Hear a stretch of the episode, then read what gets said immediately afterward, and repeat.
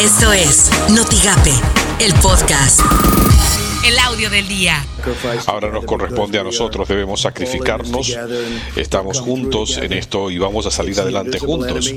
Es un enemigo invisible. Ese es el enemigo más difícil. Pero vamos a derrotar a este enemigo invisible y creo que lo haremos mucho más rápido de lo que pensábamos y será una victoria total, completa. Esto suena en Las noticias con Gisela de Hoyos. Estados Unidos registra 6.000 362 casos de contagio confirmados y 108 fallecimientos, según el reporte de diversos medios locales. Contemplando ello, bueno, pues el caso de la ciudad de Laredo, Texas, en donde se registró este mm, caso positivo de una maestra a la ciudadanía que permaneciera en sus casas y que lo hiciera así por los siguientes 14 días.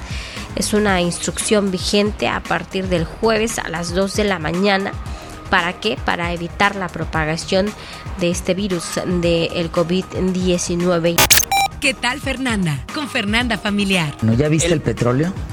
¿Y ya viste a cuánto, a cuánto el barril en el presupuesto 2020? Pero, pero, 48 o 49 dólares y ahorita está a 18 o menos. Yo nada más voy a aclarar. 24 pesos el dólar. Porque sí se compraron coberturas, pero no para toda la producción. No, no, la cobertura llegaba hasta 28. Así las cosas con Loret de Mola. Cierre de fronteras entre Estados Unidos y Canadá.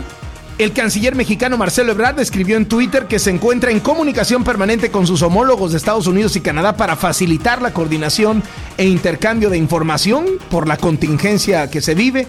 Hoy Trump informó de más restricciones para contener el avance del coronavirus en América del Norte, coqueteó con cerrar la frontera México-Estados Unidos, ha anunciado que a los americanos les va a dar un cheque de mil dólares para que puedan gastar y con esto reactivar la economía.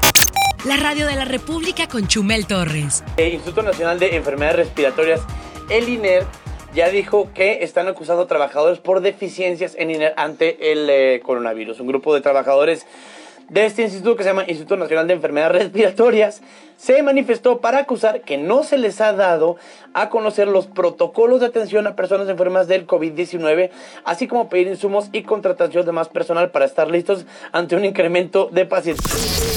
Estas son las portadas digitales. The Monitor, Trump invoca un acto para reunir al sector privado contra el virus.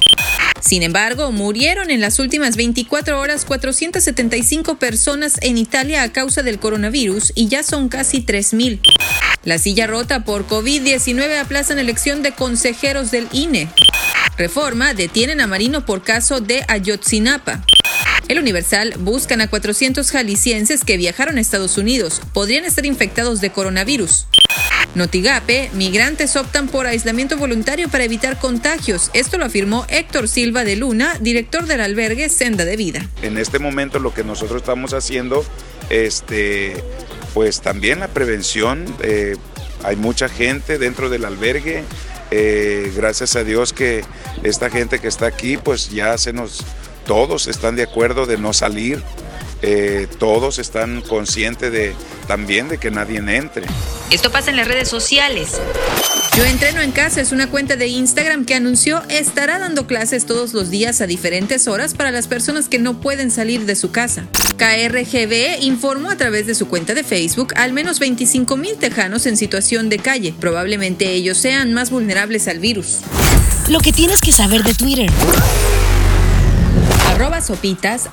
Tras los fallecimientos por medicina contaminada en un hospital de Pemex, Andrés Manuel López Obrador afirmó que los negocios de la corrupción entre autoridades y empresas posibilitaron llegar a este tipo de acciones. Arroba Washington Post.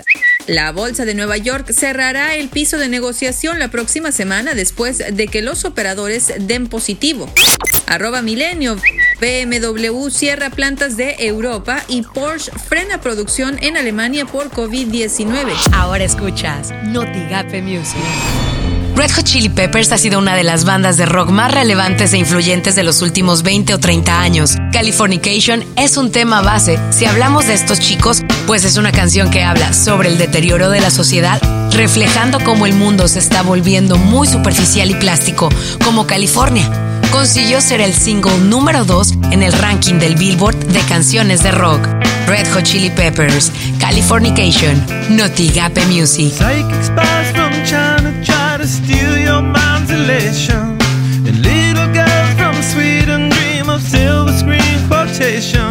And if you want these kind of dreams, it's Californication.